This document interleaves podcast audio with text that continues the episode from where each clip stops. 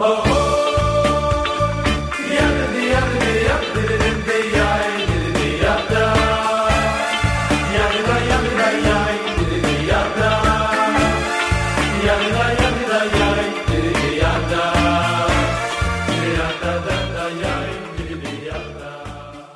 algo salió que, no sé, estamos hablando de algo y salió un tema que es mejor no seguirlo,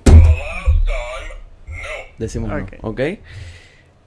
Eh, me pasó que cuando estaban acá unos invitados, eh, estábamos, nos pusimos a hablar algo y los incomodó y no sabían cómo decirme me incomoda y yo no sabía cómo decirles incomodo o no y terminamos hablando del tema y después me dijeron como sabes que toda la, o sea, borra todo, todo, todo, todo, volvemos otro día. Entonces, para eso está el botón. Empezamos a hablar algo que no está bien y lo apretamos. Bienvenidos a. No existe la cámara, esto es un podcast. Ok. Ok, nos miramos a nosotros o pueden mirar el rey o lo que usted quiera. Sea feliz. Okay. Bienvenidos a Oye Podcast, eh, número 8 o 9. Por ahí. Soy Meir Braunstein y estamos acá acompañados de un amigo mío, quien yo aprecio muchísimo, quiero muchísimo. Eh, es una persona que desde el primer momento en que estamos en contacto no ha dejado de ayudarme en todo lo que es YouTube, en todo lo que es Yadut, judaísmo en general. Una persona que además eh, me saca de dudas eh, rápidas en momentos muy necesarios. Y estoy hablando nada más y nada menos que del rabino Daniel Chapan. Chapan, ¿correcto? Chapan. Chapan, ok, Daniel Chapan. Si yo era, para mí era Chapan, pero como nunca veo la tilde, estaba en esa eh, dudando. Daniel Chapan que para mí es un honor tenerte acá en la casa, tenerte en el estudio Open Your Eyes, tenerte en, el canal, que también es tu canal. Y solamente para terminar y darte la palabra, eh, llevamos casi seis meses, ocho meses planeando esto. Más o menos. Más o menos. Y se dio. Se dio al fin y estoy muy, muy feliz. Así que bienvenido a Open Your Eyes. Muchísimas gracias. Es tu casa y el micrófono es tu lugar. Qué bueno. Muchísimas gracias, Meir, por la invitación. Un gusto para mí. Tenía ganas de, ya de conocerte, de estar contigo de compartir, de hablar.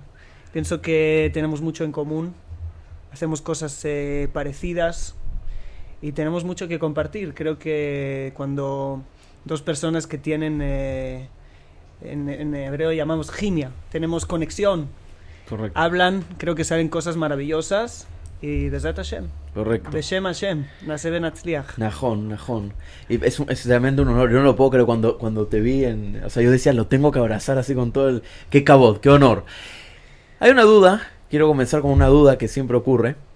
Eh, que ya debe estar muy cansado de la pregunta, pero es importante hacerla, que es, ¿usted puede manejar el agua, manipular el fuego, la tierra con la cábala y todos esos conocimientos que tiene? Eh, De ninguna manera, la verdad es que se de alguna manera se ha popularizado la Kabbalah como algo mágico y la Kabbalah tiene muy poco que ver con la magia.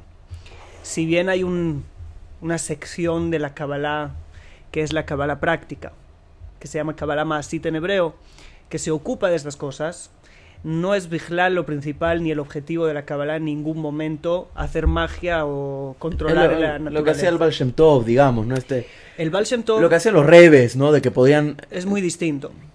Es muy distinto. Está escrito, hay un cuento que el rebe de Comarna trae del Baal Shem Tov, que un día el Baal Shem Tov quería cruzar el un río. ¿Y qué hizo? Empezó a hacer Kabbalah te empezó a hacer Yehudim, empezó a hacer cabanot, empezó a hacer meditaciones para abrir el río. Lo abrió y pasó. Y está escrito, no me acuerdo exactamente los detalles, pero que de alguna manera el Baal entendió que Hashem se enojó mucho con él por haber hecho eso. Cuando volvió, está escrito que el Baal lo abrió, pero con emunapshuta, con fe simple. Con la fe simple de que Hashem puede abrir un río si quiere para hacerme pasar. ¿Sí? y no sé si extendió algo y así abrió el río y pasó. Y el rey de Comarna trae que, o sea, el punto no es aquí venir con eh, lo que llamamos Itzhakmut, ¿sí? Uno se hace el sabio, se hace el más sabio que Hashem para dominar el mundo de Hashem.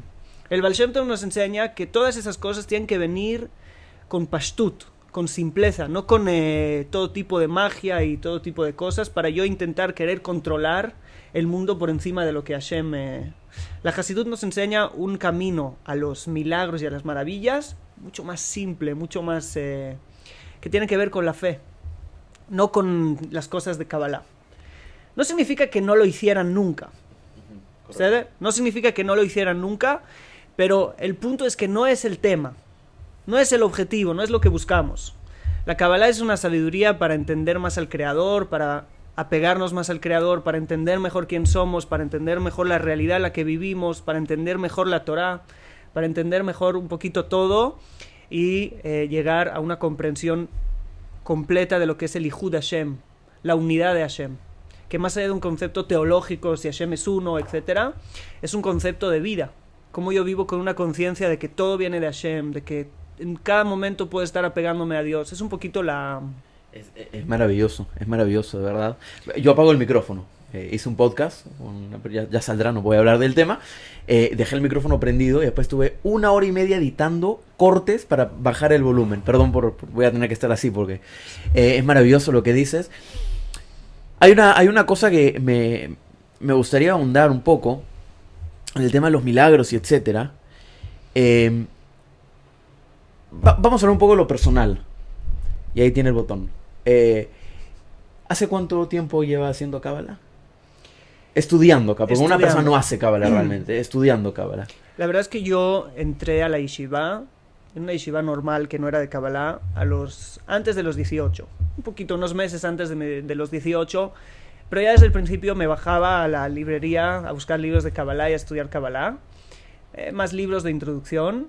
Me casé a los 20 y a los 21 ya, ya empecé a ir a una yeshiva que se llama Betel, que es mm. una yeshiva, una yeshiva de Kabbalah en la, en la Iratica, en la ciudad antigua. Y desde los 21 que estoy, desde los 18 que estoy introduciéndome, desde los 21 que estoy más en serio en el estudio. Pero de nuevo, lo que yo he recibido de mis maestros es simpleza. Es que la Kabbalah es algo que se lleva dentro y tampoco me considero un cabalista. Eh, no me considero alguien que... Me considero alguien que le gusta la Kabbalah, que estudia la Kabbalah y que quizás tenga un poquito la capacidad de hablar de ello de una manera muy simple y presentarle a públicos amplios. Pero no me considero una persona que hace Kabbalah y que voy a dar bendiciones o voy a vender eh, amuletos o cosas así. Cuando, cuando empezaste con la, con la... ¿Cómo lo mencionas? Kabbalah, Kabbalah, Kabbalah. Hay tantas formas de mencionarlo. En hebreo es Kabbalah. Kabbalah cuando lo mencionas, eh, cuando mencionas que te, que te gustaba, etcétera, era por esa curiosidad de... A ver, porque es la curiosidad que todos tenemos, sobre todo los que venimos de un mundo hispano, hispanohablante, tanto Latinoamérica como España, esa curiosidad de que los milagros, de que voy a estudiar eh, el Zohar y voy a poder ver cosas que nadie ve, voy a poder abrir las aguas, qué sé yo. Em, ¿Empezó por esa curiosidad o empezó realmente por un, por un estudio más profundo? No, no empezó por eso. De hecho, hay una, una pizca, hay un párrafo que el Rav Cook escribió que está prohibido estudiar Kabbalah por curiosidad. Que el que tenga curiosidad, que no estudie. Voy a, te, voy, a interrumpir un segundo porque esto es una... Eh, yo conté del sueño que tuve en, Open Your Eyes, hablé un poco del tema. Fue el Raf Chapán el que, me, el que me guió un poco con ese sueño, que justamente lo tuve cuando empecé a estudiar Kabbalah por curiosidad. Porque conseguí este libro. ¿Dónde están mis libros ahora? Bueno, el libro del, del eh, Abir Yaakov, de Bereshit. Nahon. Y lo empecé a leer, lo empecé a leer, lo empecé a leer. Y esa misma noche, cuando tuve ese sueño tan, tan horrendo, y fue bueno fue Raf Chapán que me, que me guió un poco en el tema. Gracias por tus consejos. yo creo que desde ese momento empecé a estudiar mucho más a fondo la amplia biblioteca que tengo, ¿sabes? Como más, con más, eh, con más cabaná, con más intención. Pero es verdad, eh, cuando, cuando lo hice por curiosidad, me pasó lo que me pasó. La curiosidad por los milagros y por la magia y por la mística eh, no siempre viene de un lugar positivo.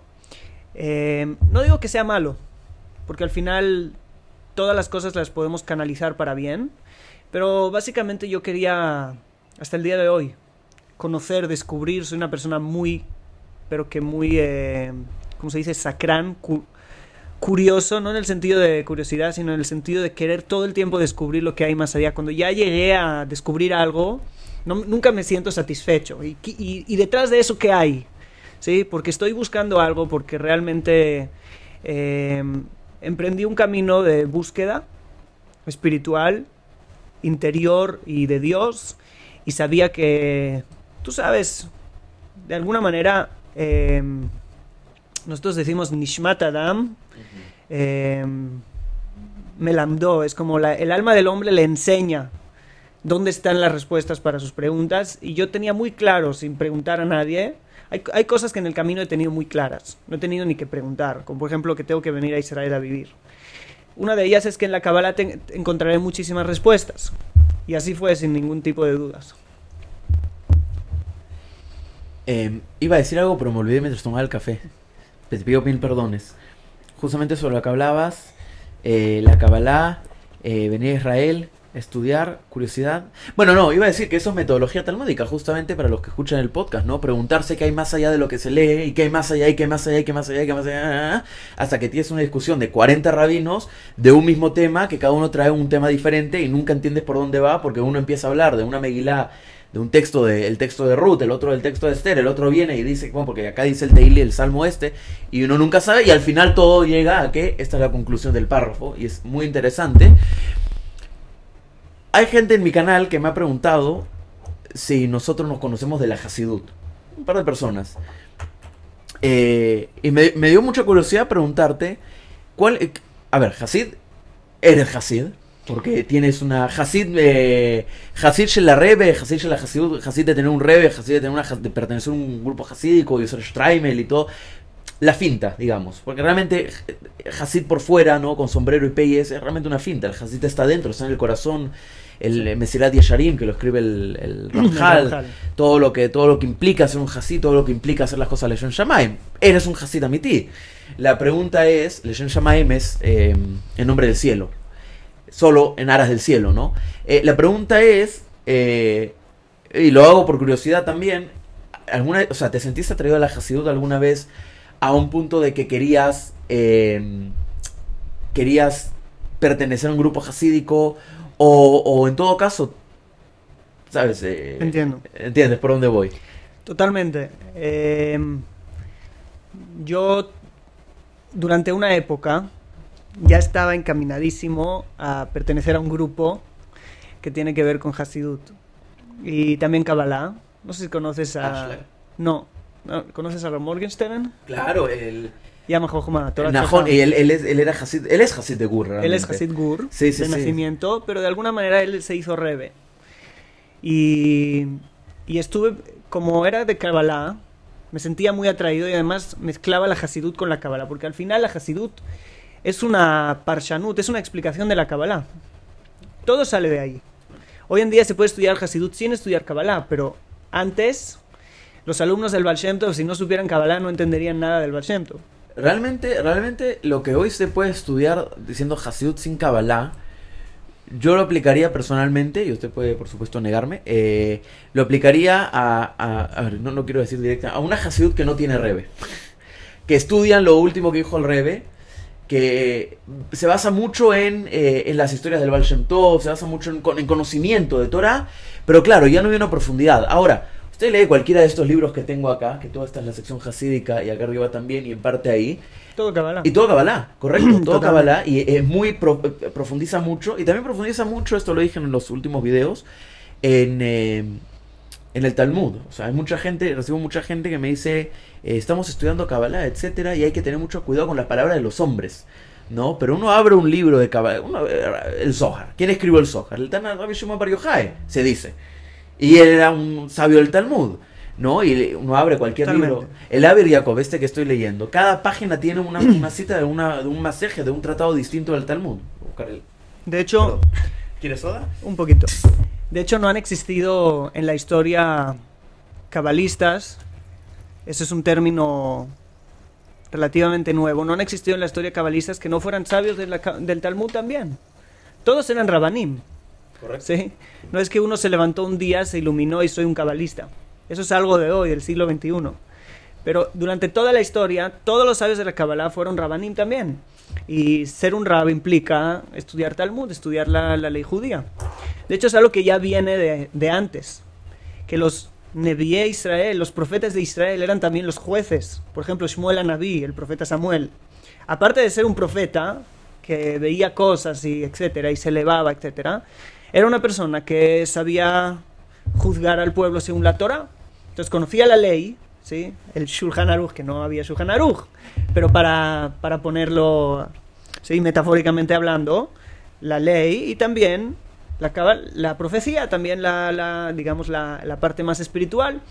Entonces, totalmente. O sea, también hay que conocer el Talmud. Todos ellos, los sabios de la Hasidut, obviamente, conocían el Talmud a fondo. ¿sí? Conocían toda la Torah. Porque hay un orden para llegar al Sot, para llegar a, la, a los secretos de la Torah. Hay que pasar por la puerta y la puerta es el Pshat. Y de lo que me dijiste del tema de los hombres, yo siempre me sorprendo, como si tuviéramos algún libro que no fuera hecho por los hombres. Todos los libros fueron escritos por los hombres. ¿Sí? No es que... menos menos las, las tablas de la ley, ¿sí? Lujota Brit, que la... Etzba Elohimu, el dedo de Dios las escribió, todo el resto lo escribieron hombres. Entonces, ese es un concepto de que nosotros, hay gente que solo consigue ver a Dios en libros sagrados, en el sentido de que solamente si Dios mismo lo dictó, según su perspectiva, yo creo que el judaísmo no cree en el dictado divino. Pero no quiero entrar, eso es un, es un tema... Eh, ¿Quiere apretar el no? ¿Quiere... A mí me gustaría que entre un poco, me suena interesante. No te digo que te explayes dos horas, pero no, no, suena interesante. Yo pienso que la, la visión judía de la inspiración por ejemplo, nosotros tenemos libros inspirados por Dios, por ejemplo el Tanaj. Creemos que es eh, inspiración divina, pero no significa que del principio de, eh, digamos, Bereshit hasta el último libro del Tanaj, ¿sí? Dibre Amin Bet, ¿sí? el segundo libro de las crónicas, todo sea lo mismo porque Dios lo dictó. No es lo mismo. Primero ya está dividido en tres, Torah, Nevim, Tubim. ¿sí? Los niveles de, inspiración son distintos en cada uno. La nebuá de Moshe Rabenu no es la misma nebuá que el profeta eh, Yeshaya.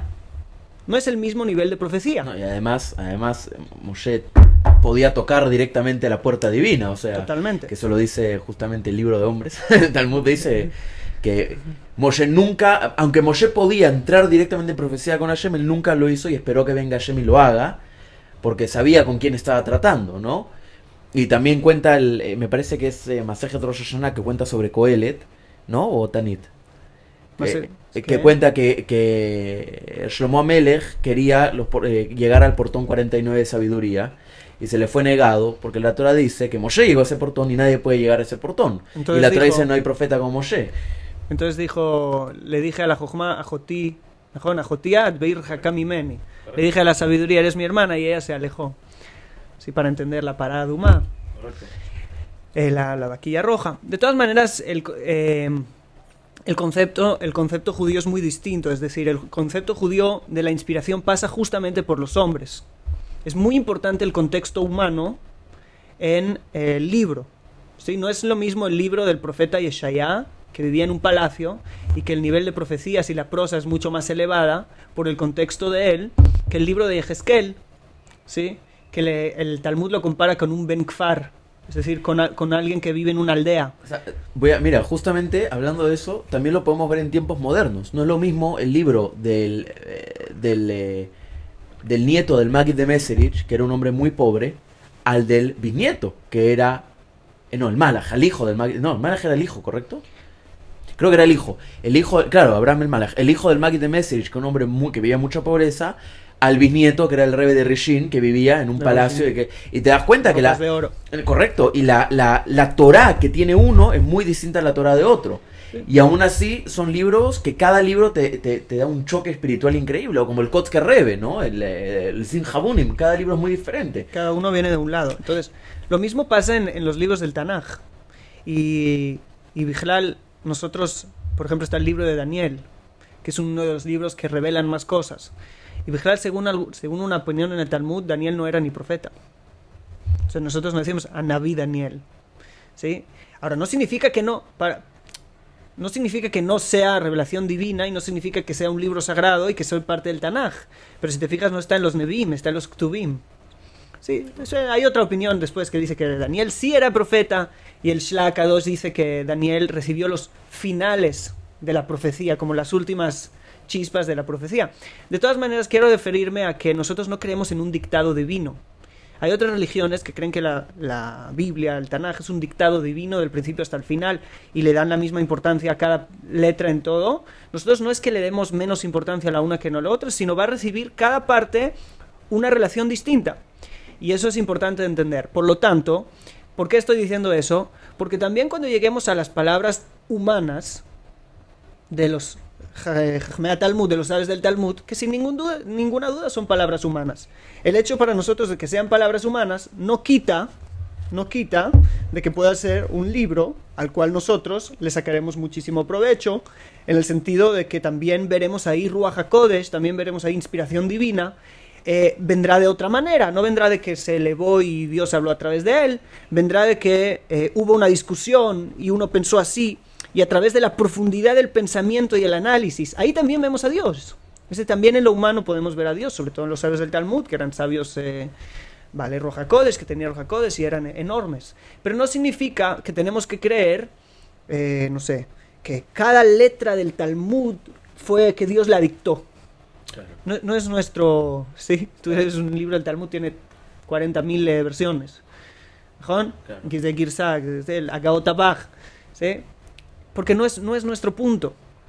Nosotros sabemos ver a Dios también en los sabios de la Hasidut y también en los sabios de la época medieval y también los sabios... Como decía el Baal nosotros, nosotros sabemos ver a Dios en cada situación que ocurre en nuestra vida. desde una hormiga que entra a la casa hasta una hoja que se desprende del árbol, el, el, el yid, el judío, tiene que aprender a ver a Dios en esa acción. Hay un porqué de eso. ¿Cuál es el porqué? Hay que verlo, pero hay un porqué, ¿no? Eso, eso lo trae el, el, el Basain, lo trae en, Noah. ¿Por qué Noah era un tzadik, era un justo en su generación? Había más personas, habían, eh, había una generación. ¿Por qué él era el justo? El Basain dice, porque él dice que Matzahen, ¿conoce el Sipur? el, el ¿Conoces el, Se me fue la palabra. lo, que, lo que está escrito. No. Que el, el Matzahen Hashem. ¿Qué es Gen? ¿Qué es eh, Matzahen? Eh, encontró gracia entre los ojos de Hashem. ¿no? Hashem. ¿Qué es Gen? Es gimatria de Kabod Hashem, de honor a Dios. Es el valor numérico de, honor a Dios. Y dice el Basain, Noah lo raklirot. Él no solo miraba, eh, miraba un leista que lo, lo observaba todo lo que hacía Hashem en el mundo. Claro mientras la gente miraba el, agua moverse y decían, ah, el dios del agua, o la gente veía la hoja caerse, uy, se me rompió la hoja, qué sé yo, él observaba que había una, un ente divino que lo controlaba todo. Y por eso él era el justo en su generación. Después el Tiferet Shlomo dice algo más interesante también, que el nombre Noah le falta una Bab. Es directamente eh, Nun Het, ¿najón? Que es Gen. Eh, también. Pero dice algo muy interesante. ¿Por qué le falta una Bab? ¿Por qué tiene que ser Noah? Porque, ¿qué, es Naj? Descansar. Y el, el, el Tiferet Shlomo dice, era Noah sin porque él descansaba en Shabbat, porque él comprendía la, el, el, el, Sot de Shabbat. Pero bueno, esto, esto es eh, lo que estábamos hablando, ¿no? No, no creemos que el, el Tiferet Shlomo suplanta a Dios o el Basain suplanta a Dios y la palabra divina, pero a través de lo que ellos nos enseñan podemos profundizar mucho más en algo que una simplemente no lo podríamos entender, ¿no? Y es a base de mucho conocimiento. Y hablamos de Ruach HaKodesh, hablamos de, todo eso. Y la, sabemos que mientras una persona más se inspira y más entra en temas de, en los textos y etcétera, más gen, más gracia a ella y puede ver cosas más allá. Y voy a hacer una pregunta un poco incómoda, si me da el permiso. Eh, me preparo el botón. Ah, usted ve más allá. Esa pregunta muy... No, como, la, como, la, película, escucho gente muerta. No, usted ve más allá. Tiene un sexto sentido. Tiene un sexto sentido, ha visto cosas... No, pero ahora lo pregunto en serio. Ahora lo pregunto en serio. Yo creo... Eh, la respuesta es, obviamente, que yo no veo nada. No, no, no, apenas veo lo que está aquí. O sea, mucho, más, mucho menos lo que está más allá. Pero sí creo que todos, en cierto grado, vemos más allá. No es una cosa mía porque yo he llegado a un cierto nivel. Yo pienso que desde el primer día que yo desperté espiritualmente hablando, hay momentos que, hemos que he podido ver más allá y no pienso que es algo mío, pienso que es algo de todos, pienso que es algo que no hace falta incluso gente de todo el mundo, no hace falta vestirse así o ser parte de esto, creo que es un el ser humano está capacitado a ver más allá. Entonces, si por ejemplo, bajémoslo a niveles que no suenen en, sí, en terapias. Muchas veces la gente viene y solamente la gente sentarse delante de mí yo ya sé muchísimas cosas. Porque subconscientemente me he acostumbrado a ver cómo respira. Me he acostumbrado a ver cuánto es capaz de fijarme los ojos en mis ojos. me he acostumbrado. sí. me he acostumbrado a ver. Entonces, me he acostumbrado a ver la forma de su cuerpo. Me he acostumbrado a ver muchísimas cosas que yo ya no lo pienso. Pero en el momento que lo veo, mi cerebro ya lo traduce como. Para mí eso es ver más allá.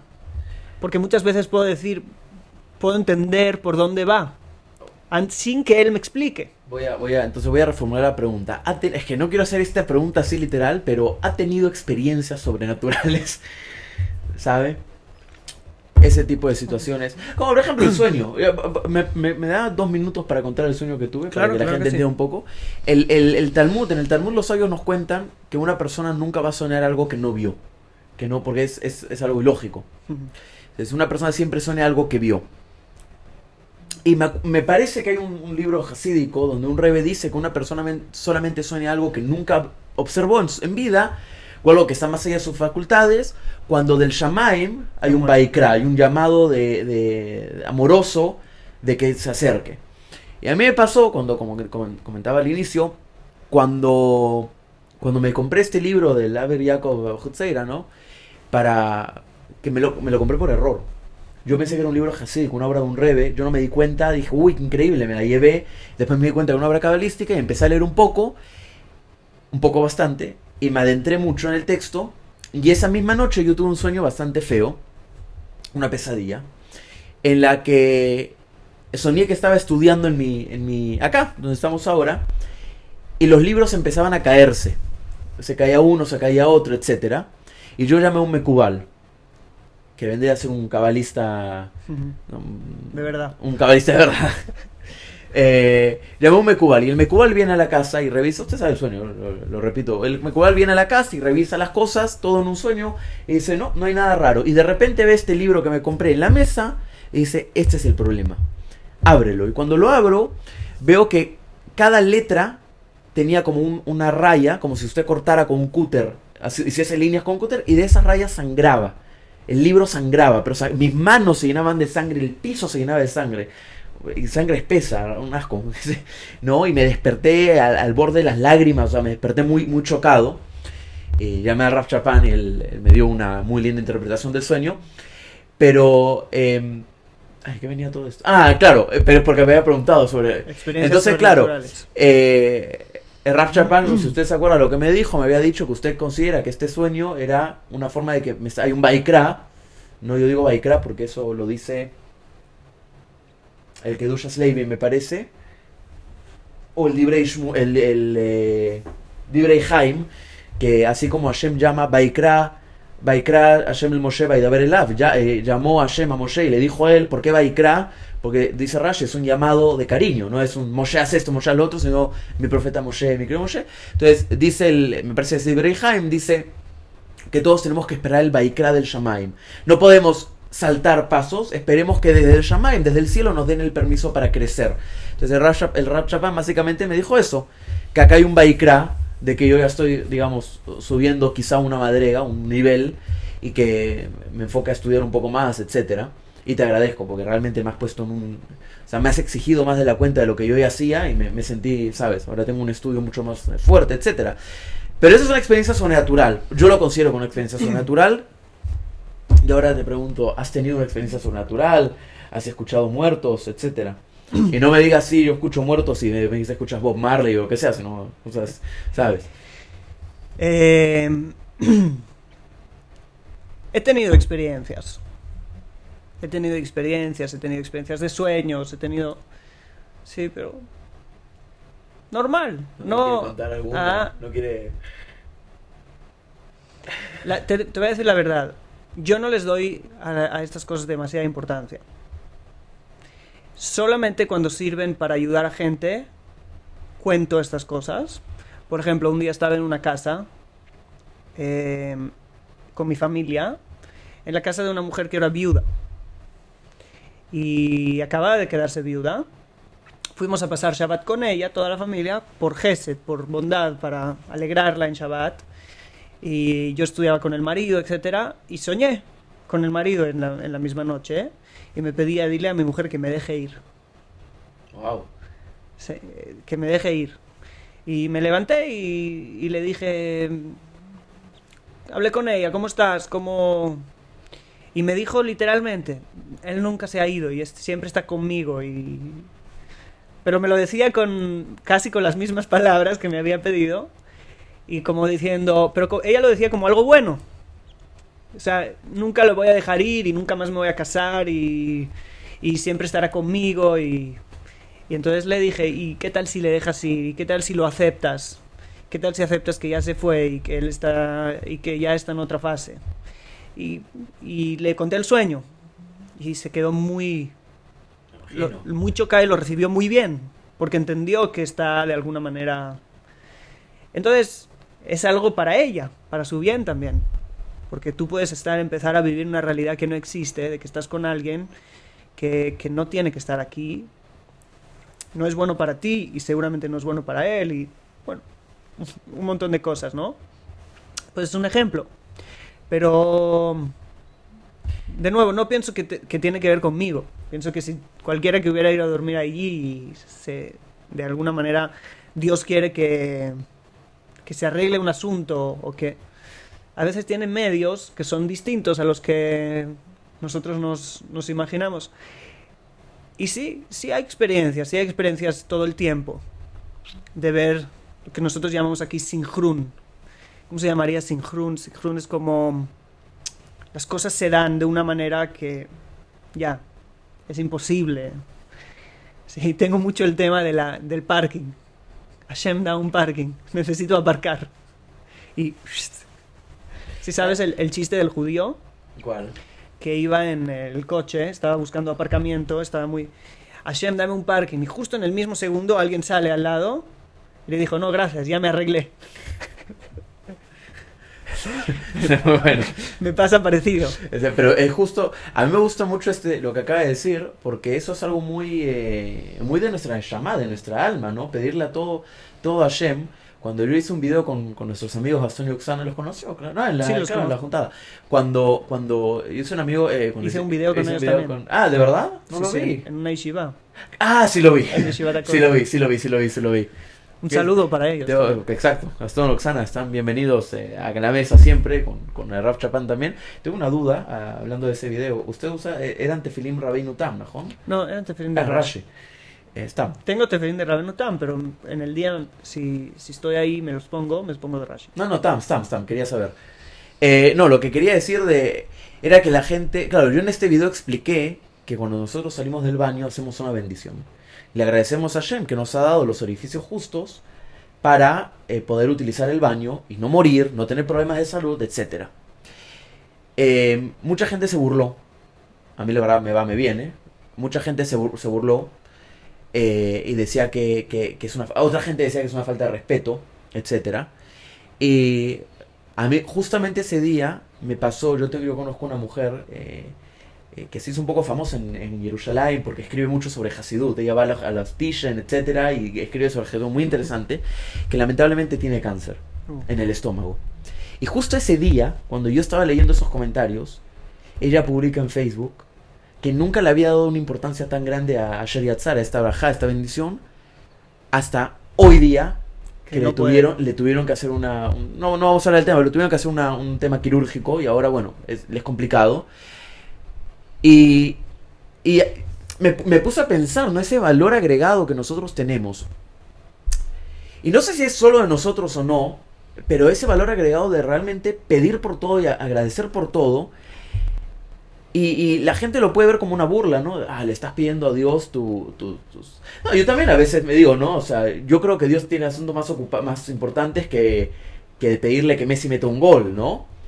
Pero realmente es una, es una cuestión de pensar y creer que Dios no tiene asuntos más importantes que los tuyos, en el sentido de que cuando tu hijo te viene y te dice que tiene un gran problema y que el mundo está a punto de terminarse porque se le perdió una del pieza del puzzle y tú tu misión es poner cara seria y ponerte la, la linterna y empezar a buscar la, la la pieza del puzzle que se perdió como si realmente se estuviera eh, terminando el mundo. ¿sí? Y estar con él en eso, yo pienso que Hashem no es peor padre que nosotros. Y a las cosas que nosotros nos preocupan, por bajas que sean, por que tengan que ver con nuestra fisiología o por... Hashem le importan muchísimo. Rabbi Nachman enseñó a su a, a su, su alumno a pedir por el, por el botón de la camisa. Sí, se le cayó un botón de la camisa y dijo, ¿qué voy a hacer? Sí, como pensaba, y le dijo, tienes haz fila porque Hashem te manda otro botón o te arregle el botón. Puedes decir, bueno, no, te lo puedes coser. La pregunta es, yo pienso que al final voy a conectar esto con lo que dijimos de las palabras de hombres.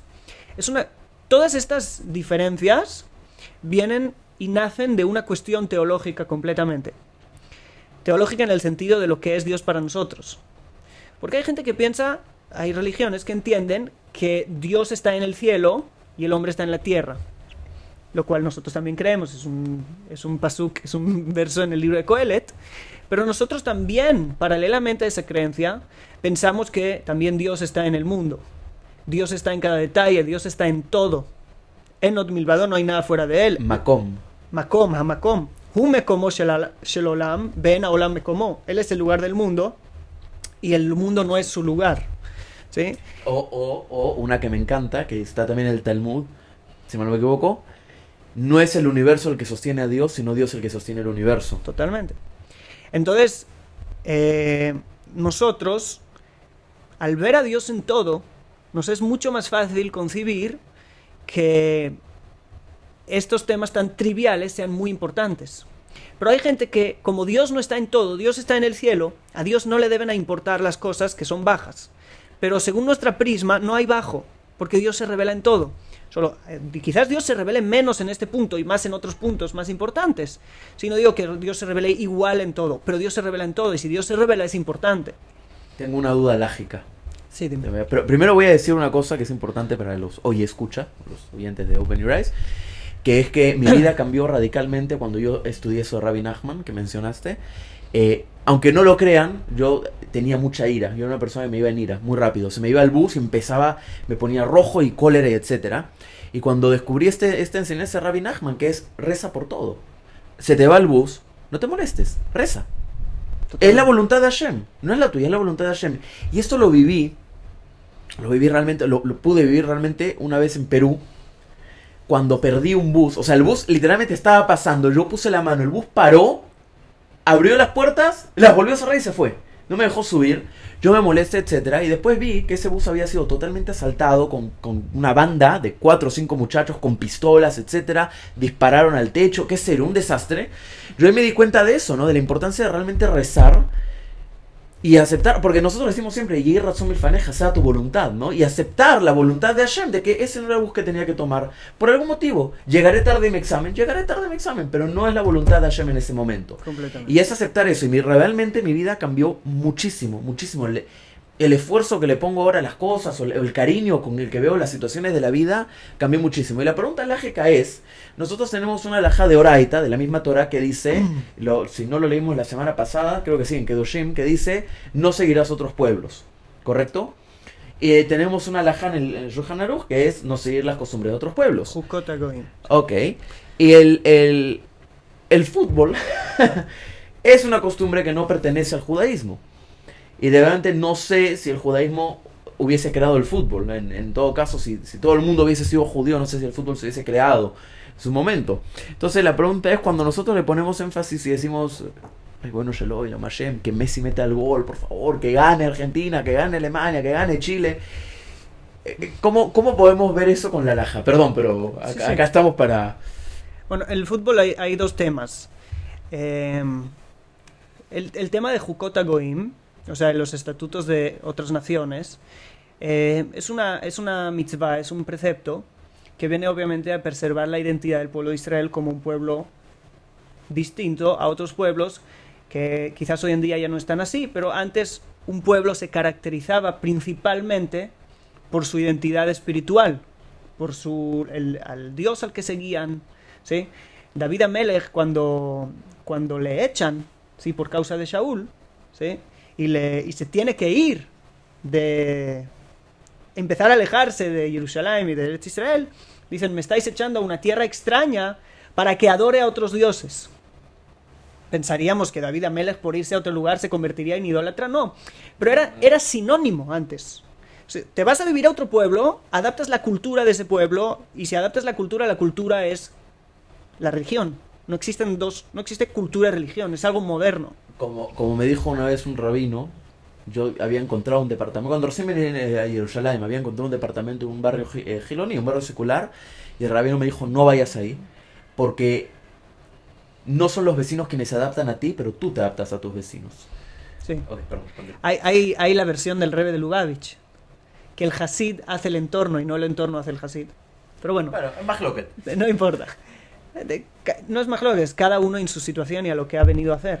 No, no digo Mahloket entre estos rabanim. Eh, no, de nuevo, y no pienso que es Mahloket. La persona que viene a con fuerza, a le a influenciar. No, mejor, mejor. Es una cosa. y la persona que viene a vivir es otra cosa. Yo, entendí eso. Lo que yo digo es que si juntamos a Roy Lubavitch, este rap que me dijo eso, a haber más. A eso me refiero, entre ellos dos. De nuevo, de nuevo, puede ser que en tu caso el Rebel White también diría no. Ah, no, ahí tienes, ahí, la palabra, ahí tienes razón, perdón. Eh, pero, ¿en qué estaba? fui con la... vida Melech. Ah, la vida Melech. Va a seguir otros. Entonces, antes, la cultura de otro pueblo era literalmente, ¿sí? Adaptar una identidad que tiene que ver con la idolatría. Por eso estaba muy fuerte. Ahora, para, hoy en día también sigue existiendo, ¿sí? Quizás menos, mucho menos, porque hay mucha menos idolatría en el mundo, pero eh, sí, sigue existiendo. Entonces, el punto es que para que nosotros adaptemos algo y sea prohibido, tiene que ser algo que identifica a un pueblo en sí. ¿Sí? Es, por ejemplo, em, vestirse de blanco el domingo. Este, por ejemplo. Pero, pero el fútbol identifica a un pueblo entero. No, es un es algo universal. Ok, pero... No hay, no hay un pueblo que esa es su identidad del fútbol. Bueno, Argentina. Bueno, no, Argentina lo quieren pero, mucho, es algo universal. ok, pero, pero por ejemplo, Argentina hace de sus jugadores ídolos. Hay una iglesia de Maradona. Totalmente, no. En España, Ronaldo, Messi, ¿sabes? sí, Messi, yo, Mesías. Eh, o sea, ¿sabes? Yo tengo, tengo un... Eh, Maradona es Dios y el Mesías es Messi. Por eso, entonces, este... No, totalmente claro que hay límites. La pregunta es si es prohibido ver fútbol por Jukota Goim, por, por, no poder este, ir según los estatutos de las naciones. No, porque no es una nación, es algo universal. No sería el problema. El Rabo Badia, eh, el Rabo Badia, no sé, Rabo Badia, Rabitzak Yosef en el Yalkut Yosef trae que no se puede ir al, partido de fútbol por Moshav Leitzim. ¿Sí? Está escrito en el, en el Salmo 1, está escrito que Moshav Leitzim lo yashav que en el, en el, en el asentamiento de los payasos no se sentó. ¿Qué son los payasos? Los payasos que hacen cosas sin sentido. ¿Para qué estás aquí? Stam.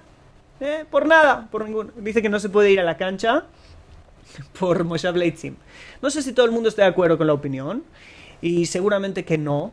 Seguramente que hay mucha gente que permite ir a la cancha de fútbol. algún rabino argentino seguro nació para, para buscar el permiso. Pero el fútbol en sí no sería Jukota Goim. Por eso. Obviamente que idolatrar estaría malo por sí mismo.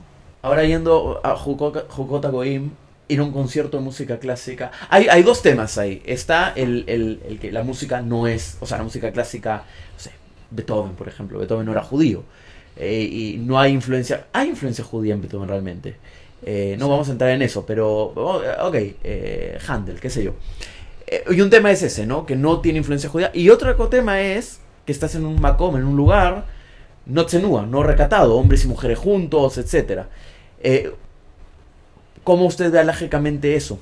Yo tengo un majloquet muy grande con eso, no voy a, voy a contarlo acá. Eh, yo, sin vergüenza, yo sí voy a conciertos. Yo tuve un, un sac un... ¿Cómo podemos traducir un sac Un un eh, dictamen alágico. Un dictamen alágico. Yo, yo soy una persona muy musical. Eh, la música influyó mucho en mi vida. Yo tuve un, periodo muy difícil en mi vida que me, salvó la música clásica básicamente. Y cuando empecé mi camino religioso y todo, yo tuve un capricho muy grande con el tema de la música. a mí me gustan mucho los conciertos, me gusta estar ahí. No por el tema de que hay mujeres y hombres juntos, nada, me gusta porque eh, qué, mejor, qué más lindo que ver una pieza en vivo y ver la orquesta en vivo. Y fui a Benebrak a ver a un rap un rave importante, le, puse toda la situación, le conté toda mi vida, le conté por qué era tan necesaria la música de mí y me dio un sacalágico que sí puedo ir a un concierto. Si es una ópera, ahí hay colillá, eh, que es escuchar la voz de una mujer.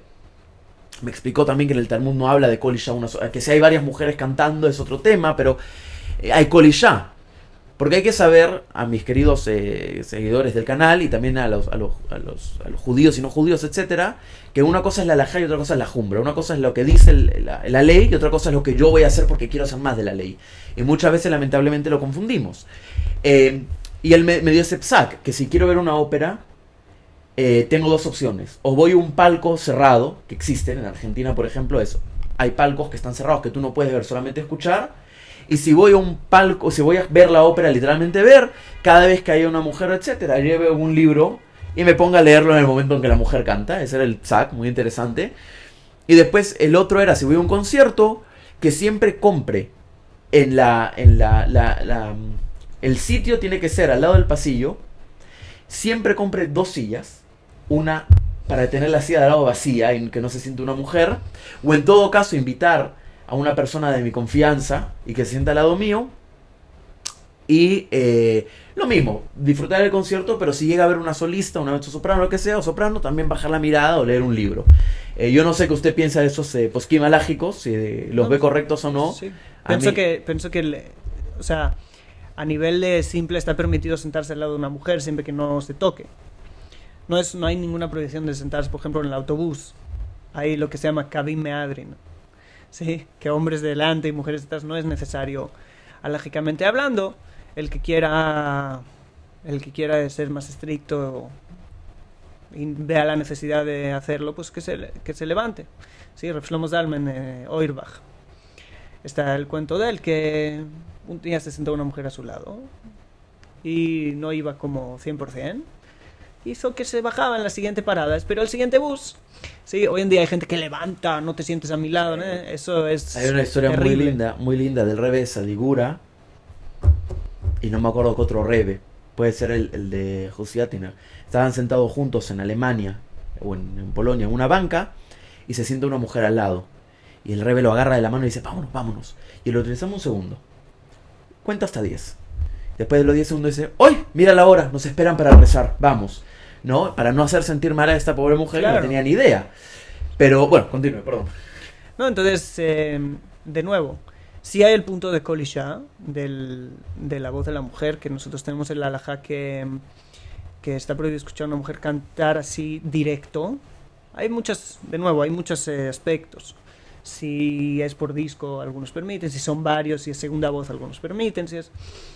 Y, y pienso que, de nuevo, eh, sí hay lugar para, para permitirlo, sobre todo como, como, te han dicho, que cuando hay eh, canto de mujer, pues leer un libro, pues, y si tú vas a lo que tú vas, el hecho de que esté mezclado en un lugar así, no pienso en una ópera, si es diferente en un concierto de, de rock, si están todos mezclados, pues, pues es otra cosa, ¿no? Además, además es otro, otro ambiente, ¿no? Un concierto de rock, vas a ver chicas que sacan, el polo y hacen así, en, en un concierto de ópera lo más, lo más, lo menos fino que vas a ver es quizá una mujer con manga corta. Pero, es claro, esto es un ambiente totalmente diferente, totalmente distinto. Sí, sí. Tampoco soy una autoridad, pero no le veo ningún problema. ¿Y qué, qué, qué, qué hacemos con la Jumbrot? Ese es un tema muy... Eh, muy... Eh, Hay que saber... Muy fregado, digamos. ¿Qué hacemos con la Jumbrot? ¿Y qué hacemos con la gente que pone la Jumbra como un, un tema como alajá? Yo en Twitter compartí, no sé si usted tiene Twitter. No lo sé. La verdad, casi ninguna de las redes sociales soy yo que la llevo. Qué grande. Ojalá pueda ser su ejemplo algún día. Eh, en Twitter yo coloqué tres fotos muy lindas del Bobo Berruf. Yo ahora posiblemente las pongo en el video de Open Your Eyes. Los que estén escuchando esto en Spotify, vayan a YouTube. Eh, el Bobo Berruf hay tres fotos muy lindas. Una abrazando a su sobrino o a su nieta, a su nieta. Otra alimentando las palomas en un parque. Y otra eh, sujetando a su madre, así del costado. Y las compartí porque esas tres situaciones yo las viví acá. Mi sobrina, una vez salí con mi sobrina a un centro comercial y quería algo, le compré algo y me abrazó. Y vino un, religioso y me dijo, ¿qué es? ¿Qué es? No, no la toques, estás en público. Tipo que ni siquiera conozco. Otra, que estaba con mi mamá, mi madre no es religiosa, no se cubre el pelo, eh, también estábamos en la calle y la abracé y vino alguien y me dijo, ¿qué estás haciendo? No puedes hacer eso. Eh, Maritime, vas a engañar a los judíos, qué sé yo. Y después vino, hay otra situación que es que estaba, a mí me gusta mucho alimentar las palomas. Raf Daniel vio el parque que tengo enfrente y yo me siento ahí a tirarle comida a las palomas. Y también vino un religioso y me dijo, eso no se puede hacer porque una explicación, y yo creo cabalista, que las palomas se usaban en el templo para los sacrificios y cuando uno alimenta a las palomas es como que le está dando no sé qué cosa del, tercer cielo y el Armagedón y esto. Bueno, y tengo estas tres fotos que siempre las tengo en Jerusalén hay muchos iluminados. Sí, es, muy, es terrible. Y es muy interesante porque en Benebrak, que es realmente un lugar religioso, Jerusalén está todo mezclado, más allá de Measharim, pero en Benebrak, que es un lugar realmente religioso, yo en Benebrak voy con el smartphone así y nadie le importa. Pero a nadie le importa. A nadie le importa. Yo en, en voy con el smartphone así, la gente me mira, me habla mal, algunos saben, porque eh, como dije en Twitter, ¿no? Los que quieren ser más santos que la Kedushá, que la santidad. ¿Cómo podemos trabajar con estas personas? ¿Qué podemos hacer con estas personas? ¿Cuál es el, trabajo que de, nuestro macom, de nuestro lugar, que podemos hacer para, con estas personas? Pregunta difícil, ¿ah? Yo, yo tengo una teoría que en el mundo hay tres tipos de asuntos. Tres tipos de asuntos. Los nuestros, los de los demás y los de Dios. Los nuestros, obviamente, que son los asuntos que tienen que ver con algo que yo puedo hacer para cambiarlo y para mejorarlo. Los de los demás son asuntos de otros. Y los de Dios son asuntos como, por ejemplo, si llueve hoy o no llueve, eh, qué temperatura hace, etcétera, etcétera, etcétera. Y siempre que tú estés ocupado, ¿sí? intentando cambiar un asunto que no es tuyo, o que es de otros, o que es de Dios, vas a sufrir mucho. Y no te va, no te, la mayoría de veces no te va a ayudar. Y vas a sufrir. Entonces, para mí es volver a lo mío. Yo no quiero vivir una desconexión por estar intentando ocupado a cambiar a una persona que piensa que yo no puedo abrazar a mi sobrino o a mi madre que no es religiosa o que es menos religiosa que yo. Eh, es un asunto suyo. Zeloka Shurelai, decimos. ¿Y no, no, tiene nada que ver pero conmigo. Cómo o sea, a ver, si nos basamos en la, en la, en la Gemara, la Gemara dice cuando vienen a pegarte o a hacerte algo, hay algo que aprender. Total. ¿Correcto? ¿Cómo, a ver, ¿cómo le respondes? Yo te digo, cuando vienen a hacer estas cosas, lo que yo hago es sacar mi celular, que además se espantan porque es un smartphone, y les pongo la foto del bobo Berrebe, alimentando las palomas o abrazando a su nieto, y dice, si el bobo de Ruth puede, ¿por qué yo no podría? Estás hablando de un rebe. Yo soy un simple jacía, soy un simple hombre. Estás hablando de un rebe. Si el rebe puede hacer eso... Yo pienso que, de nuevo, yo pienso que para mí... Ojo, no me estoy comparando al rebe, obviamente, Pero si el rebe puede abrazar a su sobrina, ¿por qué un jacía no podría? De nuevo, yo para mí es... Yo no perdería mi tiempo educando a gente así. Una vez llegué a un lugar que hacían cosas un poquito extrañas. Rezaban muy tarde, Hacían minja cuando eran las 9 de la noche. hacían minja a las 9 de la noche, hacían todo tipo de cosas así. Y, yo era más joven y ya me empezaba a arder la sangre. Y me estaba molestando y discutía con ellos. Y él me dijo, mira, ¿piensas que van a cambiar por tus discusiones? Algo que sus abuelos, sus padres y ellos han hecho. ¿Te piensas que van a cambiar por ti? Que vienes de Barcelona a ir a Kodesh. Y les dije, no, pero como mínimo, yo, que sepan que... Lo... Me dijo, eres joven, unos años más, vas a cambiar de opinión. Y realmente, mi opinión hoy es que mi experiencia dice que la mayoría de veces, como 90% de los casos, 95, 99 o 100, no sirve. Le vas a enseñar la foto del Rebe y decir, no, pero el Rebe era esto y tú eres distinto y el Rebe puede y tú no, o cualquier otra cosa que, él se va a justificar con eso lo que él está haciendo. Y luego lo que le diría es, ok, ok, Isdeu. No es coincidencia, con lo que dice, no es coincidencia que cada vez que yo conocí muchos fanáticos religiosos desde que estoy en Israel, en Argentina, etcétera, no es coincidencia que verlos hoy día, a los que han mejorado, a los que han crecido realmente, es ver gente que dice, no se lo vaya a no es mi problema. No es mi problema, que él haga lo que quiera, no es mi problema. Que él quiere, quiera hacer mi hija a las 10 de la noche, que no es mi problema. Y ese es el realmente el real crecimiento espiritual. Ese es el real crecimiento Para mí ese es el mensaje. Si vas a ser capaz de estar fortalecido en lo que tú haces. Yo no necesito enseñarle la foto para saber que lo que estoy haciendo es correcto. Yo sé que tengo que abrazar a mi madre. Yo sé que si mi, mi, sobrina me está abrazando porque quiere algo, no le tengo que empujar. ¿sí? estoy pleno con lo que hago. Para mí, si alguien te viene y te lo dice, tienes que entrar dentro y decir, estoy pleno con lo que estoy haciendo. Si estoy pleno, ok, ok, Leitraot. No estoy pleno, le diré, ok, Aniach Shovalze, lo voy a pensar. Y, y, de realmente pensarlo. Y si tienes que cambiar algo, cámbialo. No significa que no podemos aceptar crítica de nadie. No, por supuesto. Pero, pero pienso que el mejor lado es estar fortalecido en lo que estamos haciendo, seguros, bitajón. A mí me gusta mucho enseñar las fotos, no porque, ¿sabes? Porque quiero tener una... Yo sé quién soy, sé lo que hago. Pero me, me gusta mucho enseñar las fotos porque hay gente que viene ya a...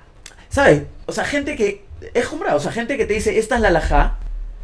Pero Sí. después tienes al Bobo Berruf que hacía eso. Y el, ¿cómo va un rebe que se vaya en contra de la laja? Es algo difícil. Y te voy a contar una historia hablando de esto, que es una historia real. Yo conocí una persona que creció en ese momento, en base a esta historia. Una vez fue a Bells. A Bells. Hace mucho, él es mucho mayor que nosotros. Muchísimos años. Dijo así. Él fue a Bells a rezar. Y el rebe estaba haciendo minjá a las 9 de la noche. Sí, estaba haciendo minjá a las 9 de la noche. Y se impactó. Y dijo, bueno, vamos a ver qué pasa mañana. Y fue al día siguiente y el rebe estaba haciendo shaharit el resto de la mañana a las 2 de la tarde. Con tefilim y rezando shaharit. Estaba un poco alocado. Y, y fue donde el Gabay, y el secretario, ¿no? Y fue a criticarle todo lo que estaba haciendo el rebe. Porque te muestro el Shulchan Aruch, el Mishnah Berurah y esto. Y el Gabay le dijo, te voy a contar una historia personal del rebe. ¿Tú has estado en Auschwitz? ¿Tú has estado con los nazis? ¿Tú has tenido que enfrentarte a la Europa nazi? Pues el muchacho, el muchacho joven dijo, no, para nada. El rebe sí. Y no es que el rebe reza shaharita a las 2 de la tarde porque se le ocurre, o minjá a las 10 de la noche porque se le ocurre. Lo hace porque carga un trauma tan fuerte que no tienes noción de los horarios. Y es verdad, el Berserru en su momento no tenía noción de los horarios. Él de verdad podía despertarse a las 3 de la mañana como si fuesen las 2 de la tarde. No tenía, tenía un trauma tan fuerte que no tenía noción de los horarios. Y muy interesante, no me acuerdo si fue Víctor Frankel o otro psiquiatra que hizo una investigación sobre el tema para, para tratar el trauma. Muy interesante. Entonces, claro, uno viene a juzgar sin saber qué hay detrás. Y es lo que... o sea, el, ju- el juzgamiento empieza así siempre, ¿no? Yo voy a juzgar porque no sé qué hay detrás. Igual los rebes que rezan tarde tienen motivos, ¿no? Ese, No, no, sí, tiene motivo, pero... No solamente por, por, por, por traumas. No, hay, no, hay obvio. que están despiertos desde las 5 de la mañana y rezan a las 12 del mediodía. El mío. El mío. No es que no es que no tenían tiempo, están ocupados en la preparación y en otras Eso, cosas. eso. o sea, la gran diferencia entre el Tania, el Bala Tania y el, Camino el Rebes. Kedushas Levi. Vamos a ver la diferencia entre ellos, que se criticaba mucho. El Bala Tania, aunque la gente no lo crea, era un hombre muy de horario. Se despertaba a la mikve y a rezar. No había tiempo que perder. El Kedushas Levi se despertaba, cantaba un nigún, comía algo, estudiaba, iba a la mikve, volvía a cantar un nigún, volvía a comer algo, rezaba y ya se lo había pasado toda la mañana. Y la, la gran pelea entre ellos era por qué no trabajas a Shem rápido. Y el Kedushas Levi dice, yo trabajo Shem rápido, pero no puedo trabajar, o sea, si quiero hacer un buen trabajo, tengo que tomarme mi tiempo, ¿no? sí. Y había una pelea entre Misnagdim y Hasidim. Misnagdim son los que estaban en contra de la Hasidut. No te lo digo a ti, lo digo en el público. y, y la pregunta era al Rab Alexander, eh, al Rebe de Alexander, ¿por qué los Hasidim rezan tan tarde? Y el Rebe dijo, imagínate tú que estás en el ejército. Te enseñan a limpiar tu arma, cargar tu arma, cómo, cómo esconderte en la trinchera, cómo disparar, etc. Pero cuando estás en la guerra, no te vas a poner a pensar, a ver, tengo que pasar la pistola... Si voy a la trinchera, eh, no te pones a pensar, vas directo a la lucha. Y lo mismo los Hasidim. Los Hasidim rezamos tarde o rezamos como rezamos porque nos tomamos... Es una guerra, estamos en la guerra. En la guerra con el rezo, con la cabana, con la intención, con todo. Es- mira, para que me creas, se fue el internet. ¿Ves? Así se va de golpe. Estamos en la guerra, estamos en el momento y tenemos que tomarnos el tiempo, ¿no? No es eh, ir y rezar, ¿no? Yo, yo personalmente soy, en ese aspecto, soy muy poco Hasid. Yo soy muy... Muy estructurado. Muy alágico. Me importa muchísimo estar eh, también por ideología y también por otras cosas, pero entiendo que hay otros caminos que el mío. O sea, soy un poquito más... eh, ¿Podemos, podemos hablar de la crítica? ¿Tienes alguna crítica al, al- a por esto? ¿Cómo podrías... eh, Crítica no de mala forma, sino en sentido... ¿Qué te hace pensar, no? Que, que yo llego... A ver, voy a decir una cosa importante. Eh, en mi caso, yo me despierto 5 de la mañana todos los días, a las 6 ya estoy en la migbe, a las 7 estoy con tefilim rezando. Pero cuando me toca ir a ver a mi rebe, yo me despierto a las 9 de la mañana, a las eh, 9 y media estoy en la migbe, a las 10 tomando el bus y a las 11 y media estoy rezando. Pasa una vez a la semana. Hoy no, porque el invitado de honor eh, cabota absoluto. Pero pasa una vez a la semana. ¿Cómo podrías tú, sabes? Eh, ¿Cómo yo me relaciono a eso? sí. Eh... no, yo te, yo te contesto. Era una broma.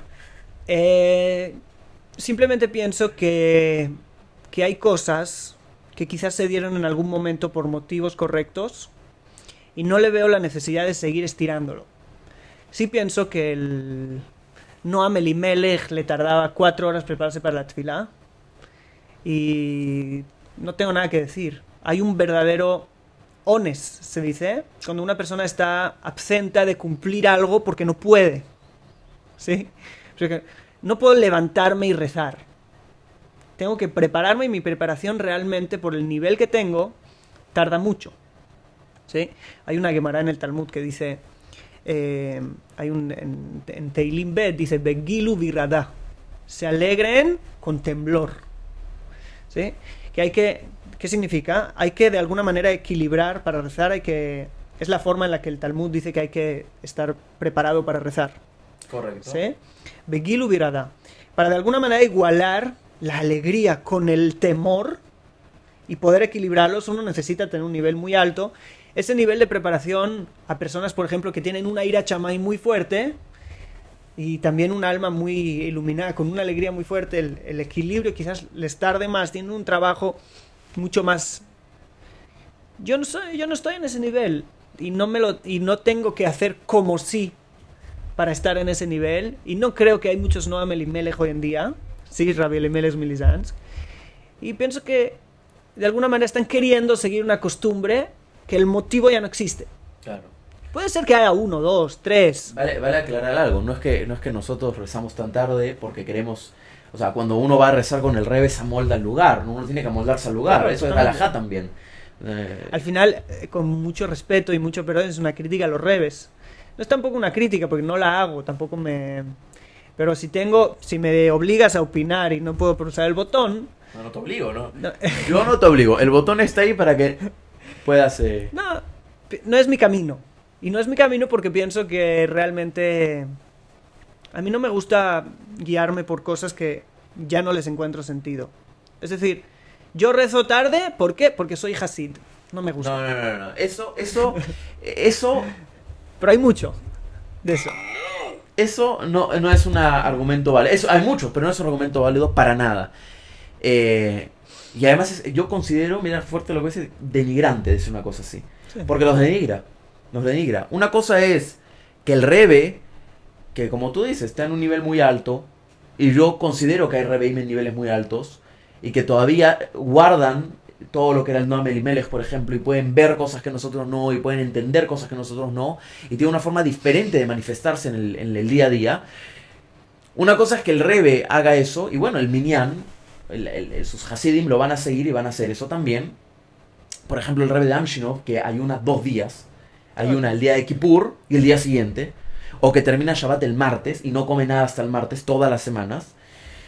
Eh, claro, él está en un nivel muy alto, que también es medio antialágico eso, ¿no? Porque la alajadi no te dice que no puedes, claro. Está en el muy alto, él tiene un motivo por qué. Pero que venga uno y diga, ah, yo, mire, Rab Chapan, usted me llama tzadik, yo tengo que cumplir con su palabra, entonces yo voy a ayunar dos días porque soy un tzadik. Soy un tzadik. La, la cosa ¿no? es... sí, Y no soy un tzadik, no soy nadie. Y no tengo la capacidad, no tengo la fuerza espiritual ni nada para hacer un, un- una abodá, un trabajo tan intenso. Y, claro, yo voy caminando por ahí diciendo ayuno dos días, voy caminando ahí todo así, este, póngame suero, que "Ay, estoy ayunando dos días porque quiero, ¿no? Y la gente agarra y dice, este hombre está loco. Y estoy denigrando, estoy haciendo un gilul hasid, ¿no? Estoy eh, desacralizando un poco la hasidut. la- la- el punto es, para mí, el, el rebe de Amshinov no es que ayuna. No es, voy a ayunar hasta el martes. Es que él no termina Shabbat. Es algo que, que se, que se da. por el, por el alto. No es que él lo tiene planeado, y esa es la diferencia. Si yo lo causo, o es que se causa por mi trabajo espiritual y como de, de alguna forma automática, o mi mail así sale, que no comí hay hasta, hasta martes. Hay un cuento de, de dos bajurim en una yeshiva, de dos estudiantes en una yeshiva, en una escuela talmúdica, que se, quedaban se quedaron a estudiar hasta las 12 de la noche, hasta las 2 de la mañana, no me acuerdo qué hora era. Y un día el Rosh Yeshiva, en la cabeza de la Yeshiva, el director de la Yeshiva, les vino y les dijo, ¿qué hacéis a esta hora? Tenéis que ir a dormir para mañana levantaros. Dijo, no, es que Rabbi Akiva Eiger se quedaba despierto hasta las 2 de la mañana para estudiar. El, el Rab les dijo, no. Rabbi Akiva Eiger no se podía dormir hasta las 2 de la mañana. No es que se quedaba despierto. Cuando tú no puedas dormir por las ansias de otra palabra de Torah, un poquito más de Torah, entonces quédate. Pero forzarlo de una manera externa no es el camino. Qué hermoso sonó eso. Qué hermoso sonó eso. Entonces pienso que es lo mismo. Si tú no comes porque ni siquiera estás pensando en el comer, como Rabo Bade que se olvidaba de dormir a veces. Estaba escribiendo, escribiendo, escribiendo, escribiendo y se olvidó de dormir. Pero yo no puedo causarme olvidarme de dormir. ¿no? todos pasamos por esa época, me parece. Todos los que hacemos Teshuvah o etcétera, pasamos por esa época en la que quiero ser más santo que el, que el Rebe, ¿no? Y quiero, mi Rebe no duerme, entonces yo no voy a dormir, etcétera. Y, nos, nos, es lo que decía antes de Baikra. Uno tiene que esperar que sea el Shamaim, el, el, el, cielo, la corte, qué sé yo, que te diga, ahora te vas a despertar todas las mañanas a las 5 de la mañana. Ahora te vas a poner tefilín todos los días. Ahora vas a poder rezar todo el sidur completo. Pero uno puede, ¿sabe? Porque el, el, a ver, si uno corre y no calentó, le agarra un calambre, se cae al piso y queda ahí un buen tiempo. No avanza. Y muchas veces, después de ese calambre, dice, no, sabes que esto no es para mí. Yo no puedo correr. Y se va completamente.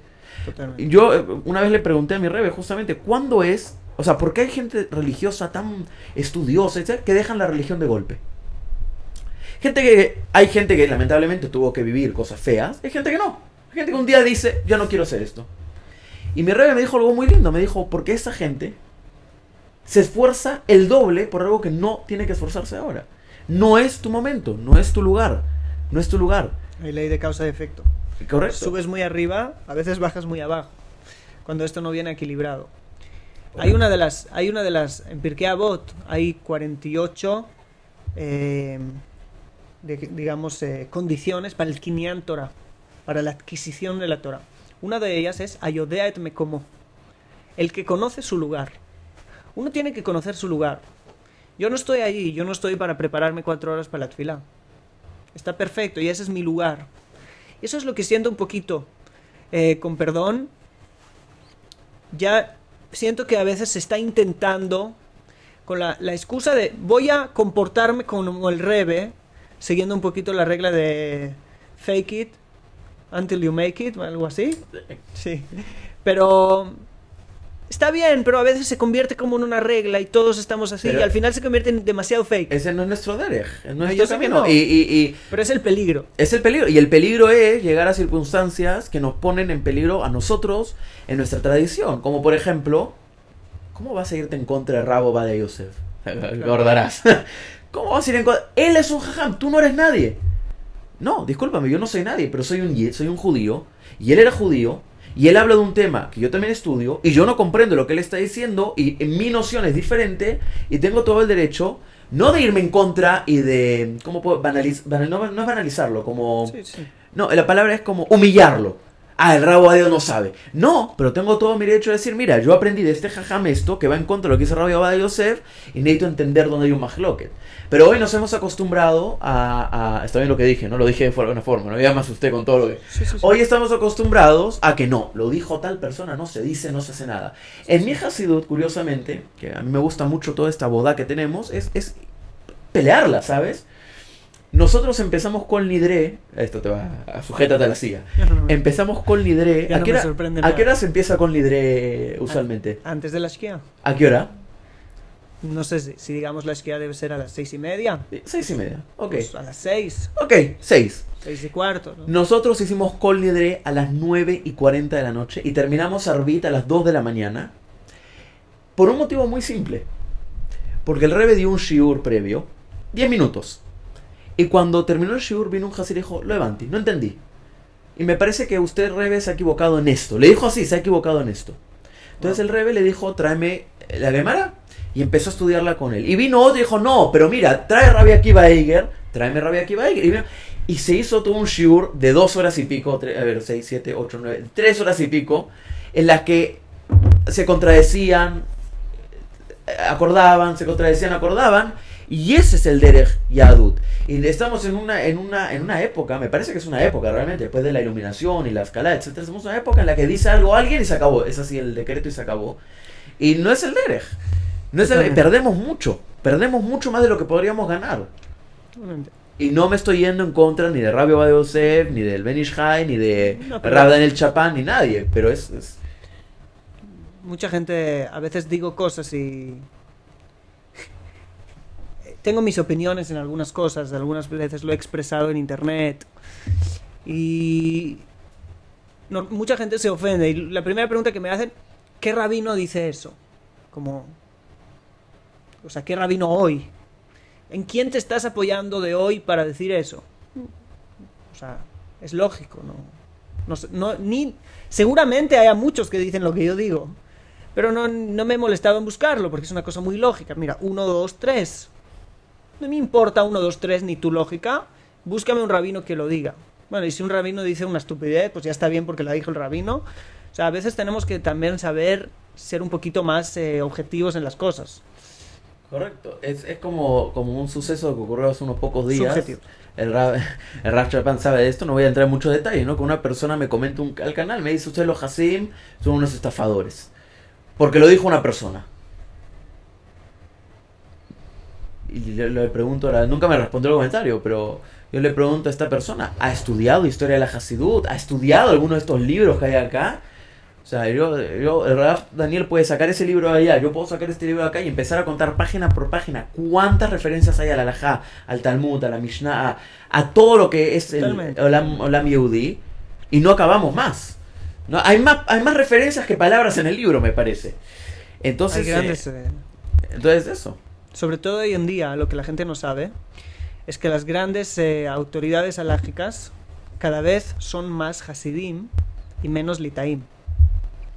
O sea, más hasídicos y menos... Eh, no sé cómo se traduciría. ¿Por qué? Porque los litaim se ocupan más en el, en el tema de la Gemara, del Talmud, estudiar el Talmud en profundidad, los Hasidim se ocupan mucho más en las alajot, en las leyes. Entonces tenemos, por ejemplo, a personas como Rabu Shervais. Ah. ¿Sí? Entonces, sí. Y otros que ellos, ellos están eh, pasando a ser las grandes autoridades, eh, sin contar a Bosner y todos los... Eh, en Benebra que están los Steren, Rav Steren. Correcto. Entonces, simplemente es no creo que, hay que ni merece la pena darle importancia a esos comentarios, pues es pura ignorancia de lo que es la Hasidú, de lo que fueron los rebes hasídicos, de lo que... Que, de nuevo, no significa que, que yo no tengo como he dicho antes, a veces tengo un poco de crítica, pero la crítica no quiere decir el hecho de que tengas, si tú ves, nosotros vemos un papel blanco con un punto negro, si yo lo enseño a la cámara, yo le ¿qué ves? Un punto negro. No, el papel es blanco por todas partes tiene un puntito negro, o opino que hay un punto negro, porque a veces yo puedo opinar que es un punto negro, pero no es un punto negro. Es una diana y era maravilloso que el punto negro estaba allí. Sí, pero yo lo vi así, y, el hecho de que yo lo vea así, ok, puedo, puedo dar mi crítica con humildad.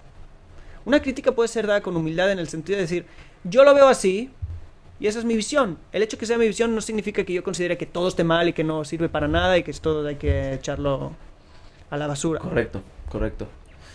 Pero ese es lamentablemente el mundo en el que vivimos ahora. Hay que, hay que, no, quiero usar la palabra, pero lo voy a usar. Hay que reformarlo. Hay que reformarlo. Que el, el, el vale aclarar acá, ¿no? Que el reformismo en el judaísmo la gente hoy lo ve como lo vemos nosotros, o sea, el reformismo, el conservadurismo, la hasidú, los pero el reformismo real es algo que se hizo siempre, o sea, siempre se reformó el judaísmo. El Rambam reformó el judaísmo a su forma, el, el, Ramjal reformó el judaísmo, el Baal Shem Tov, y todos ellos tienen algo muy curioso. ¿Qué los une? ¿Qué une el Baal Shem Tov, al Magi de Meserich, al Rambam, al Ramban, al, al Ramjal. Hay muchas cosas, pero una es la, la lo, lo, que les importaba estar dentro de los márgenes de la halajá, supongo, de la ley judía. Del... A mí me algo más. Que todos ellos tuvieron jeren por sus comunidades. Ah, todos ellos fueron excomulgados, se dice. Sí, o criticados. Todos fueron excomulgados. Y ninguno de eso lo dije en un video que ya habrá salido, va a salir. En una, alguien me escribió un mail súper fuerte y eh, decidí responder. Eh, y todos, ninguno de ellos se fue llorando a la casa y a mí me excomulgaron, sino que agarraron y continuaron su derecho porque sabían que era necesario en su momento. Totalmente. Era necesario. Hay cosas que se comprenderán de aquí un tiempo. Exacto, exacto. Y yo por eso quiero felicitarte por el trabajo que haces en YouTube. Porque a pesar de que haya gente que critique, gente que no le guste, etcétera. hay, eh, muchas críticas. Eh, por todos lados, abundan. El, el, el, judaísmo es necesario. La gente tiene que ver dos cosas, eh, considero en mi opinión, humilde opinión. Una es que los judíos no somos más eh, lo que se decía de nosotros en, Europa, antisemita, o en Latinoamérica, todas las, todas las mentiras antisemitas. Y dos, que es necesario que mismos judíos vean que puede existir un Hasid que sale en YouTube, que puede existir un, un Raf Chapán que, que alega cosas que un rabino tradicional no diría, como por ejemplo, no, si un Posek dijo que tú vayas al teatro a escuchar ópera, Está bien, te lo dijo un posek. Un rabino, muchas veces conté esto y dijeron, ese no puede ser un posek de verdad. Estamos hablando de un Ab Beidin, de un, un, eh, ¿sabes? un, rab eh, que tiene una posición altísima en un, en un Beidin, en una corte. es por ignorancia, la gente no, no, ha estado. No pero no, lo que a mí me molesta no es que sea, es que son mismos rabinos los que dicen que este posek no, no tiene derecho a opinar. Y cuando le dice, disculpa, fue el posek, no voy a decir nombre, no te creo que él te haya dicho eso. pasa, pasa. Eh, y es, es, una boda, es un trabajo muy importante el, que hacemos. Eh, tanto gente no religiosa como Aston y Oxana que muestran Israel y que muestran lo que es la realidad que se vive en Arabait, por ejemplo, en el Muro de Lamentos, o en la casa, eh, etc. Y, por eso quería felicitarlo y agradecerle por estar en este espacio. Ya vamos terminado la entrevista.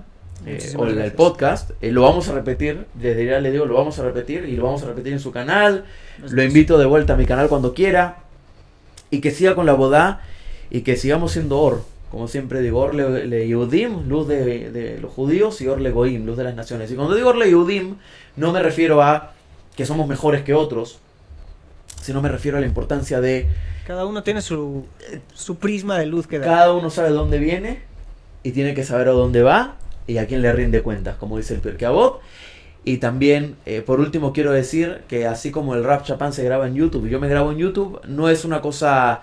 No nos hace ser herejes, también recibe estas cosas. Mi propio Rebe tiene un canal de YouTube y él hace Shurim por YouTube, porque él se dio cuenta, él lo hace en Yiddish, en hebreo, porque él se dio cuenta que hay muchos chicos religiosos que no encuentren, que ven a la gente con celular, etcétera, y se sienten apartados y no quieren sentir eso. Entonces él dijo, ¿sabes qué? Si esta es una forma en la que yo puedo ayudar a la gente a acercarse, ¿por qué no? Y es un derech, es un camino que tanto el Rap Chapán como yo hacemos.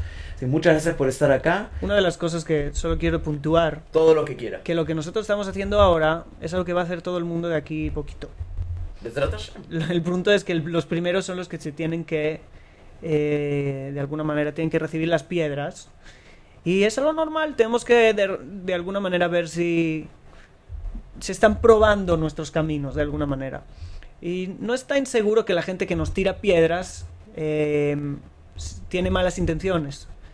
Ellos tienen un camino y el camino de ellos de alguna manera se siente amenazado por el nuestro o alguna, algo así y se defienden y hay que ver y el tiempo dirá. Pero, pero eso, ese camino amenazado, ¿te importa que se sientan amenazados? ¿A ti te afecta en algo? A mí no. Bueno, les digo a todos, querido público, hoy oyentes, hoy escuchas, tengo que buscar alguna, alguna forma. Eh, el Rambam fue igual, el Ramban fue igual, el Ramjal fue igual, el Baal Shem fue igual. Muchos líderes de Itaim también fueron igual, porque los Hasidim también le hicieron un poco de jerem a ellos. Y aún así, todos ellos cambiaron la forma en la que vemos el judaísmo, en la que vemos el judaísmo. Tampoco pienso que soy alguien tan relevante que está cambiando la forma del judaísmo. No, no, no, no digo eso, no digo, pero por lo que usted dijo, yo tampoco creo eso, pero usted dijo algo que es verdad, que nosotros nos ganamos las piedras y ellos se sienten amenazados. una comunidad entera se sintió amenazada por el Rambam, una comunidad entera se sintió amenazada por el Ramjal, una comunidad entera se sintió amenazada por el Baal Tov. Un, continente entero se vio amenazado por el Baal Tov. Y aún así, lo que digo es que en su momento ellos no dejaron de ser quienes eran o de escribir lo que escribían o de hacer lo que hacían. El Ramjal fue expulsado de las comunidades en, toda Europa, fue expulsado. Y él se fue a su casa y escribió Dere Hashem, Mesilat Yesharim, y libros que hasta el día de hoy nos cambian la vida de nosotros. Yo no digo que seamos relevantes, ni tampoco digo que de acá 10 años, acá 60 años, acá, 100, acá 200 años, 300 años, con Mashiach, primera vez Main, ¿no? No digo que la gente haga nuestros videos y decir, oh, el Rav Chapán, en su momento, qué gloria el Rav Chapán. No digo eso, pero, de que sí. Pero lo que digo es que así como ellos en su momento fueron expulsados y maltratados porque la comunidad se vio amenazada, ustedes de España. Sí. ¿Cómo era? Sancho, los perros ladran, es señal que avanzamos, algo así era, ¿correcto? Sí. Bueno, eso, eso. Muchas gracias por estar acá. Quiere, ah, su micrófono es suyo, así que... No, solamente darte muchas gracias por invitarme. Ha sido un gusto hablar. Podríamos estar hablando horas. A mí me encantaría. Yo voy a, voy a contar. Eh, yo tengo problemas con el wifi, ya se lo dije a Raf Chapán. Y hoy, Baruch Hashem, al fin, cambio de compañía. Ya era hora. Y están por venir. Entonces, por eso tenemos que cortar el podcast acá. Pero sí me gustaría. Me llegó un correo muy interesante. Si quiere hablar de eso, de los siete días en Israel, me parece. Ah. ¿Quiere hacer, por favor? Mención, sí, estamos haciendo un programa de siete días en Israel. Es un programa que lo he intentado hacer lo más premium posible. En todos mis 15 años aquí en Israel, van a ser 15 ahora, em, y en toda mi búsqueda, que ha sido muy intensa, he encontrado a gente maravillosa, he encontrado a gente que de alguna manera une toda la sabiduría de Torah, Kabbalah, Hasidut, con terapia, con eh, coaching, con eh, todo tipos de terapia alternativa, cuerpo, alma, un montón de cosas. Y son personas muy relevantes. Estoy haciendo un seminario en el cual eh, es como una experiencia de inmersión, de transformación. Se tocan cinco áreas en la vida. Yo con mi, con mi mundo material, yo conmigo mismo, yo con mi misión en la vida, yo con los demás y yo con Dios. Y hay una formación antes del viaje y aquí se culmina con un viaje por Israel, con eh, ponencias de estos eh, mentores míos, que son Rabanim, sí, Rabanim de verdad, y eh, terapeutas de 30 años y todo, para tener una experiencia de transformación total en todas estas cinco áreas y volver de Israel a casa otro ser humano, otra persona. Mi, ¿cuánta, gente va a venir más o menos? ¿Cuánta gente planeas? Ahora mismo eh, han empezado las inscripciones, el domingo pasado. ¿Cuánto es el límite? Hay un límite, supongo. Sí, estamos... A ver, empezamos con un límite de 30. Eso es lo que le pareció al equipo. Eh, probablemente el número 30 llegue ya muy pronto y estamos viendo cómo podemos agrandar esto. Así que, y también si no va a ser en esta oportunidad, será en la próxima. No, lo que yo digo es, eh, mi casa está abierta para lo que quieras con el grupo, quieren venir acá, lo que quieras, mi casa siempre está abierta. Con gusto. no creo que entremos 50 o 60 acá, pero podemos intentarlo. Eh, parados pueden estar, ¿qué quieres que haga? No, no, sabes, pero de verdad, mi casa está abierta para lo que quieran siempre, de verdad. Y dónde te pueden encontrar, etcétera. Me pueden encontrar en mi canal de YouTube, Daniel Chapán. Me pueden encontrar en otro canal que, tengo, se llama Dat Mikra, donde enseñamos Tanaj, eh, Biblia. Me pueden encontrar, eh, creo que también en Facebook en Instagram, y como Kabbalah Coach, también eh, personal como Daniel Chapán. Y ahí me pueden encontrar. Si están buscando del viaje, busquen en uno de los vídeos que hicimos una presentación al viaje, que si quieres venir a Israel, y creo que es, no cuesta mucho llegar a la, a la inscripción a la, experiencia o a la reunión informativa para saber más. Tenemos cursos en nuestra página web de cabalacoach.com.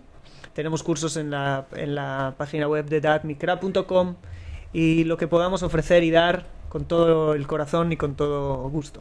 Besrat Hashem. Ha sido un placer tenerlo acá, de verdad. Un saludo. Y Besrat Hashem que se repita en su canal, que se vuelva a repetir acá. Y reitero mi compromiso de que esta casa es para usted siempre, para lo que necesite. Mil gracias. Para traer a cuanta gente quiera, previo aviso. Y, lo que usted desee, siempre. Muchísimas gracias. Y la biblioteca también es de usted. Y... Ya vi un par de libros que me están tentando. Por favor, con mucho gusto. No sé si se los puede llevar, pero puede, puede quedarse acá un buen rato, yo no tengo problema. Que siempre está todo con Brejayat Tzlajá y que siga siendo Or, Le Yehudim, Belegoim. Y que, Gracias, igual, igual tú. Amén, amén, ve amén. Nos vemos.